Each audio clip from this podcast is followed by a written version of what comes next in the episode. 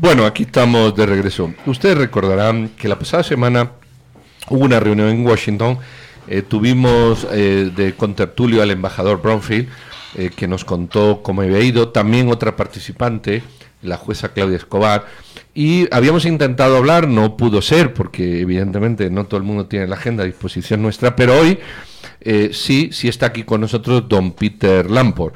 Peter Lamport es empresario y político, participó en 2015 como candidato vicepresidencial por el Partido Encuentro por Guatemala, justo estuvo en esa reunión de Washington y lo que queremos hablar es de, qué pasó ahí y realmente qué se definió, qué le importa a Estados Unidos de nosotros, qué se debatió ahí, por quiénes y por qué. y bueno, yo no sé si llegar a unas conclusiones es es el final de la conversación o eh, en escenarios que se puedan eh, eh, pues generar a partir de aquello. Don Peter, bienvenido, muchas gracias por estar aquí. Disculpa por los dos minutos que le hemos hecho esperar, ya son tres y don Juan Luis pues tiene la palabra. Peter, la primera pregunta es, em, ¿qué, percibió usted en Washington? Estamos frente a un cambio, digamos, que busca revalorar a la CICIG en el Congreso estadounidense después de, del terreno que perdió el año pasado? Bueno, la percepción que tenemos de, ese, de esa serie de entrevistas que tuvimos con personajes del el Senado, el Congreso y de la Administración de la Casa Blanca, eh, hicimos un análisis comparativo versus las entrevistas que habíamos tomado en marzo del año pasado pensamos en que después de un año y después del el intenso lobby y las consecuencias de la política interna adentro de Guatemala, pudiese haber un cambio y efectivamente la percepción es que sí hay un cambio y hay un cambio muy importante. Y dentro de Washington en marzo encontramos un Senado, un Congreso y un partido republicano y un partido demócrata sustancialmente dividido. Eh, ahora ya no encontramos esa división en, esa, en esas dimensiones. Eh, el tema del por qué sí o por qué no de CICIG también está cambiando de forma importante. En el año pasado, el lobby eh, que se había montado referente a que el tema de CICIG era un tema ideológico, pues ha cambiado sustancialmente. Igualmente que si los aspectos fundamentalistas seguían teniendo un impacto importante adentro de las decisiones de la política americana hacia Guatemala y eso también ha ido cambiando. Entonces sí vemos eh, claramente una, posición eh, bastante diferente referente a sí. También el debate, y hay que mencionarlo, adentro de los Estados Unidos, eh, habla de una CICIG reformada. ¿Cuál es la dimensión de esa reforma? De reformas, a ver. Es eh, la, pregunta más importante que hay que hacerse, ¿verdad? Entiendo concretamente, uno, encuentran un Congreso, un Senado menos dividido, dos, una posición hacia CICIG también que se ha modificado, y tres, están hablando de una CICIG reformada. ¿Qué pasará en Guatemala? ¿Cuánto de estas posiciones que han cambiado en Estados Unidos, entiendo favorables hacia CICIG, van a incidir aquí en Guatemala? Y creo que el análisis que se tiene desde la perspectiva americana es eh, en dos sentidos. Uno es cuál es el dimensionamiento de las repercusiones de tener una CICIG adentro de Guatemala y, y no tener una CICIG en Guatemala pero referente a los problemas que significan las relaciones continuas con Guatemala. Si uno dimensiona, y eso fue una de las primeras cosas que planteamos sobre la mesa en el, diálogo, era, ok, ¿qué significa Guatemala para Estados Unidos en cuanto a lo que se refiere a su seguridad nacional?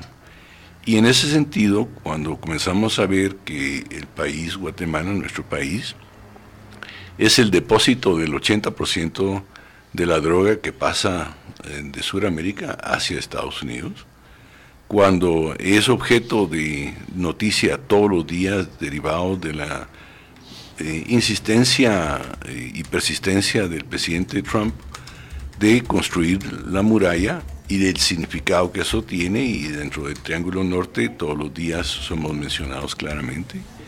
El segundo es, el, eh, tercero es qué está pasando con eh, el tráfico de personas, el tráfico de armas, el contrabando y la porosidad en nuestra frontera para que elementos subversivos, eh, terroristas, puedan ser vehículo, utilizar nuestro país como vehículo para ingresar a Estados Unidos. Entonces, dimensionado así, es claro que los intereses de Estados Unidos en Guatemala son muy profundos, porque afectan su seguridad nacional. Entonces, dentro de esos términos, un adimensionamiento de un país en que tiene una institución que le está ayudando verdaderamente a, combatir corrupción e impunidad, dado esos elementos, es crítico. Eh, eh, Peter, a mí me da mucho, mucho miedo, en, el buen sentido, temor más que miedo, me da temor porque seguimos, mm, sí, sí, sí, o sea, seguimos centrados con el tema de sí Y sigue algún día va a desaparecer por cuestiones obvias, no podemos estar tutelados toda la vida. Lo, lo que yo no veo es que se discutan temas fuera de sí Por ejemplo, si tenemos o no tenemos sí hay que reforzar la institución, en mayor o menor medida si está como si no está. Pero parece que, se hace un discurso recurrente en torno a Sisi, en vez de mirarnos y decir, bueno, otros que hablen de Sisi, yo voy a hablar de lo que tengo que hacer yo y a lo mejor convergemos o divergemos en un espacio corto de tiempo. Hemos roto ese círculo del vicio de repetir sí, sí, sí, sí, sí, sí, en vez de nosotros, nosotros, nosotros. Yo, yo creo que sí. Eh, y ahí es donde, de nuevo, el diálogo con eh, el Senado, el Congreso y las autoridades de Estados Unidos eh, va cambiando gradualmente. Eh, hay una parte de la agenda de la transformación del sistema de justicia que ha quedado totalmente parqueada y esa es parte de lo que es responsabilidad de los guatemaltecos que tomemos adelante y, y la desarrollemos. El problema es que no se visualiza en este momento, ni siquiera de los partidos políticos en condienta electoral, que tengan esa agenda en, la pitcuta en este momento. Entonces, eh, pareciera desde los ojos de los Estados Unidos y para poder alimentar y enriquecer ese diálogo, de que esa voluntad política interna en Guatemala no existe. Y eso es lo que hay que visualizar qué es lo que vamos a hacer. Yo, entiendo lo que Pedro plantea, digamos, lo, lo deseable, lo, lo, más edificante para nosotros sería que nosotros mismos tuviéramos la propuesta o varias propuestas sobre cómo modificar ese sistema de justicia nuestro que pareciera que necesita tutelaje para actuar eh, en contra de la impunidad, sobre todo de la impunidad de unos pocos, de los que tienen más poder político y económico. Pero mire pues, nada más el presidente logró el éxito en debilitar la presencia de CICIG en el país y empezamos a ver evidencias tales como que se, se desestima en la Corte de, Suprema de Justicia el antejuicio contra un líder político como el vicepresidente del Congreso, Felipe Alejos, que por cierto vuelve a salir mencionado por el Tribunal Supremo Electoral por unos grandes cuestionamientos en términos de financiamiento electoral durante la campaña anterior, vinculados a grandes poderes económicos, entre otros al de una de las dos telefónicas que prevalecen en el país. Estamos hablando de un capital gigantesco y estoy hablando de la empresa Tigo. Solo eso, el, el diputado Juan Ramón Lau en los últimos días logra impunidad para su hijo en un acto que todos vemos como cuestionable el hermano del presidente logra que se le borren sus antecedentes policíacos en un acto que todos vemos también bastante oscuro, poco transparente.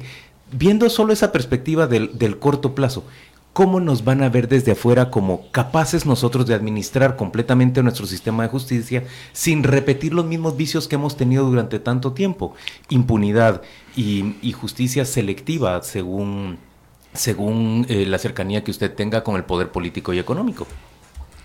Bueno, es parte del problema, obviamente, y ahí es donde cuando se platica sobre estos temas en ese ambiente, lo que dicen, bueno, esperemos que el proceso electoral de Guatemala traiga algún resultado positivo que pueda mover hacia adelante la agenda. Eh, y creo que ahí es donde hay una esperanza eh, importante de parte de los Estados Unidos en cuanto a resultados. ¿Por qué? Porque no visualizan que con el gobierno actual se pueda mover con mayor profundidad ya la agenda.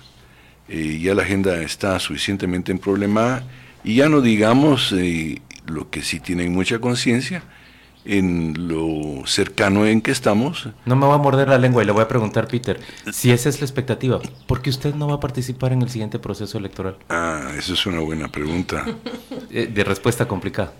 No, no, no, no, no tiene ninguna respuesta complicada. Es, yo creo que ya es hora de darle espacio a los jóvenes. Y yo ya, ya tengo 70, voy a cumplir 70 años cuando salga... Casi le duplicaría la edad a Nayib Bukele, ¿te das cuenta? Cuando salga tendría 75 años, pero posiblemente de edad real 95 años. Es, una tarea titánica y, yo quiero ser muy responsable. Se lo, se, lo, se lo doy en un sentido muy claro, en este sentido. Y efectivamente, por ejemplo, eh, tuvimos unas pláticas con, con dos de las personas que hoy en día eh, están en la contienda y les dije muy claramente, mire, yo no puedo ser irresponsable, yo sé que usted tiene una enorme oportunidad de ganar las elecciones. Eh, si fuese así, usted va a necesitar un señor, una señora, una señorita de una energía gigantesca para hacer las reformas. Ese se lo dijo a una de las contendientes. Afirma. ¿Habló usted con Sandra Torres? Tel Maldana. No, no, habló con Tel Maldana. Es broma. Vámonos a corte y no dejemos con quién habló con Doña Suri. El caso es que habló con alguien y no hace falta decir con quién. Volvemos.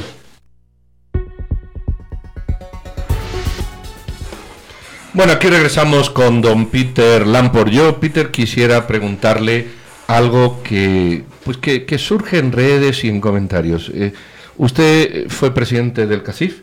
Eh, ¿Alguien lo ve como un empresario extraño? fuera de fue esa embajador de Guatemala en Washington de Álvaro Arzú y fue ministro de Finanzas Públicas de Álvaro Arzú. Y yo, pues que ya les he dicho que peino canas, debo decir que como reportero lo conocí a él, eh, integrando la comisión del sector privado que negociaba en los acuerdos de paz, que se reunía con la URNG previo a los acuerdos de paz, con todo lo que eso significa en términos de defensa del sistema frente a una guerrilla que estaba alcanzando en ese momento unos acuerdos con el gobierno. Pero yo, lo quiero centrar como empresario, más que como todo eso.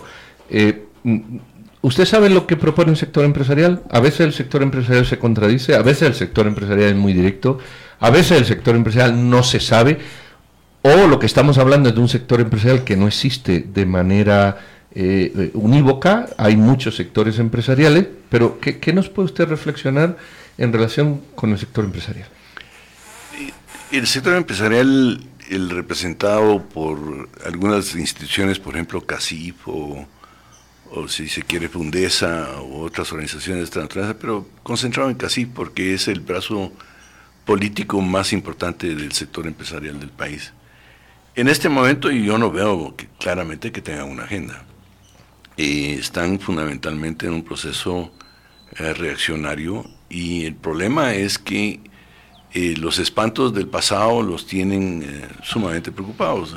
hoy en día están preocupados de un retorno de, un comunismo al país, están preocupados de que efectivamente eso sea la agenda en que viene atrás de supuestos grupos de izquierda que tendrían la intención de llegar a esas dimensiones. Y lo que sí creo es que perdieron totalmente la brújula. Pues. ¿Están conscientes ese sector privado? Perdió la brújula, pero está consciente también del costo que le supuso carecer de agenda y en sustitución aliarse completamente con el gobierno de Jimmy Morales. ¿Cuál es el precio que va a pagar realmente por esto? Pues puede ser un precio muy, muy, muy alto. El problema es que no solamente lo va a pagar el casino, lo van a pagar todos los empresarios del país, porque al final del día la etiqueta no la van a poner a todos. Y cuando se venga el momento en donde verdaderamente hay que plantear la agenda nacional, eh, va a existir una ausencia enorme por parte de la propuesta del sector empresarial que históricamente ha tenido esa capacidad de hacer. Y es una verdaderamente lástima porque un sector empresarial con clara visión del futuro del país, con una clara propuesta y agenda, puede ser un contribuyente inmenso al desarrollo del país. Y en este momento no lo está haciendo. Peter, pero, pero si uno se pone en los zapatos también de ese sector empresarial, uno entiende que, que sientan un embate en su contra cuando tantos miembros de, de su organización o de su entorno están siendo objeto de, persecución penal.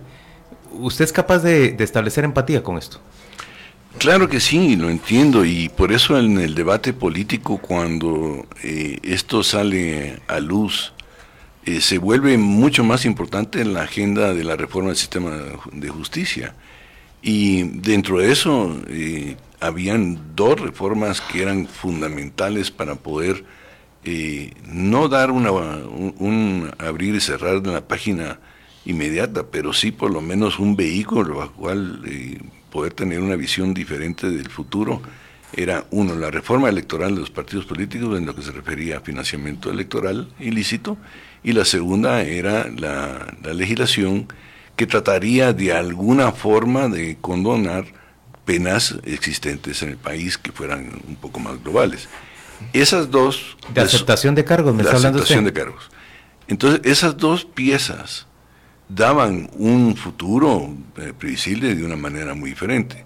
Ahora, ¿por qué es que ninguna de las dos fue sustantiva? La ley electoral de partidos políticos, eh, la reforma realmente es muy tibia y no, no funciona dentro de, de, los esquemas. Y de la aceptación de cargos, pues está en la agenda, pero nunca pasa. Y yo creo que ahí es donde la, el, haber medido por parte de los partidos políticos al sector empresarial de hasta dónde aguantaban la pita, ¿verdad? Eh, eh, Peter, yo quisiera volver al tema de, Washington. En algún momento se habló, y yo escribía eso, sobre CICIC versión 2.0. Es decir, salir de la estructura actual, que en mi opinión orgánicamente mm, pues ha hecho mella, y llegar posiblemente a otra estructura eh, que se vaya diluyendo con el tiempo. Ponemos un ejemplo. Eh, fiscales incluidos en las fiscalías a cargo de la fiscal general sin un protagonismo, vamos a decir, de un comisionado. Eh, es otro modelo distinto, orgánico al que había. Esa versión 2.0, que en algún momento el señor Pompeu también habló de seguir una CICI, pero de otra manera. Se, habló algo en Washington, a mí me gustaría entender si seguimos en ese modelo circular o ya hay otras ideas distintas de lo que puede ser en esa, ¿cómo se dice?, traspaso de capacidades. No, es, eh, pero tienes razón, dentro de esas eh, pláticas en Washington se habló claramente que la agenda no es únicamente CICIG, la agenda tiene que ser, y es mucho más amplia que CICIG. Eh, el resolver la parte estructural que trata de ingresarle CICIG, eh, no únicamente involucra el, tema de procesos de investigación, persecución penal, etcétera, etcétera. Involucra también una, visión de un modelo de desarrollo económico, un modelo de desarrollo político, hacia dónde vamos en las reformas políticas del país, que efectivamente ayudan que sea sostenible cualquier proceso que sea la lucha contra la corrupción y contra la impunidad. Si no, eh, efectivamente, lo que sucedería es que se va a CICIG y regresamos a las mismas eh, mañas, pues. Pero eh, no llegamos todavía a una respuesta concreta y esto se lo he preguntado indistintamente a las personas que entrevistamos en torno a este tema. ¿Qué va a pasar con CICIG en el cortísimo plazo? Estamos hoy febrero, de aquí hacia abril. Bueno, eh, CICIG como institución sigue vigente en el país en, en ese sentido y su proceso se verá con más determinación después del proceso electoral. Eh, en este momento existe una suspensión unilateral de, por parte del gobierno de la República, eh, razones que ha manifestado ya públicamente han sido amplias y si sigue en este momento, entonces ha tomado decisión, miren, estamos en suspenso, pero seguimos trabajando en las cosas que debemos de trabajar. Eh, en el caso de Washington, visualizan que sí es necesario ese proceso. Ahora, lo que sí definen claramente, al final del día, ven que el termómetro más importante va a ser el proceso electoral, si es que hay voluntad de parte de los guatemaltecos de que una institución como SISI, reformada o no reformada, siga adelante. Yo, yo respecto a lo que decía Pedro, ese, ese modelo del que él habla de, de una CICIG 2.0, a mí no me cabe duda que tiene que haber reformas en el modelo de CICIG. Lo que me temo de ese modelo que, que, que del que habla Pedro es que no garantice la independencia completa de, de la institución. ¿A, qué me refiero yo? Lo, lo, que necesitamos los guatemaltecos es un ente sobre el cual no se pueda influir desde el poder económico, desde el poder político, para granjearle o garantizarle impunidad a algunas personas. Ahora, los guatemaltecos también necesitamos que el proceso deje de ser tan cruento en un sentido. No todo el mundo tiene que ir a prisión preventiva. No todo el mundo tiene que ser detenido con eso, con ese aparato gigantesco que hemos visto, del que yo creo que se abusó enormemente. Creo que puede haber formas y mecanismos. Además, eh, hay herramientas como las que usted mencionaba, una ley de aceptación de cargos y otro tipo de, normativas que permitirían realmente aligerar el, paso de la justicia, hacer un, un, corte y decir, sí, bueno, yo me responsabilizo frente a la justicia, pido que se trate con, con indulgencia a mi caso y que, digamos, sea más benévola la, pena de las personas, pero establezcamos con claridad un, un, antes y un después. Vamos hacia un régimen de, plena legalidad. No entiendo por qué este proceso que podría haber sido tan benéfico se ha quedado empantanado. ¿Por qué? Es como que a nadie le interesara, a ninguna de las dos fuerzas le interesara que esa solución que racionaliza la persecución y garantiza verdaderamente el fin de la impunidad avanzara. Bueno, es que creo que ahí es donde la agenda nacional tiene que centrarse en la reforma del sistema de justicia. Eh, si no se tiene una reforma del sistema de justicia, olvidémonos, esto no va a caminar para adelante y vamos a caer en las mismas mañas que el pasado. Entonces, eh, ¿dónde está esa agenda? ¿Dónde, aún, en el, aún en el gobierno del presidente Morales? ¿Dónde está esa agenda de la transformación del sistema de justicia? No existe. No, existe. en el sector empresarial, ¿dónde está la agenda de la transformación del sistema de justicia? Ahí veo un poquito más de propuesta, pero no veo mayor cosa tampoco.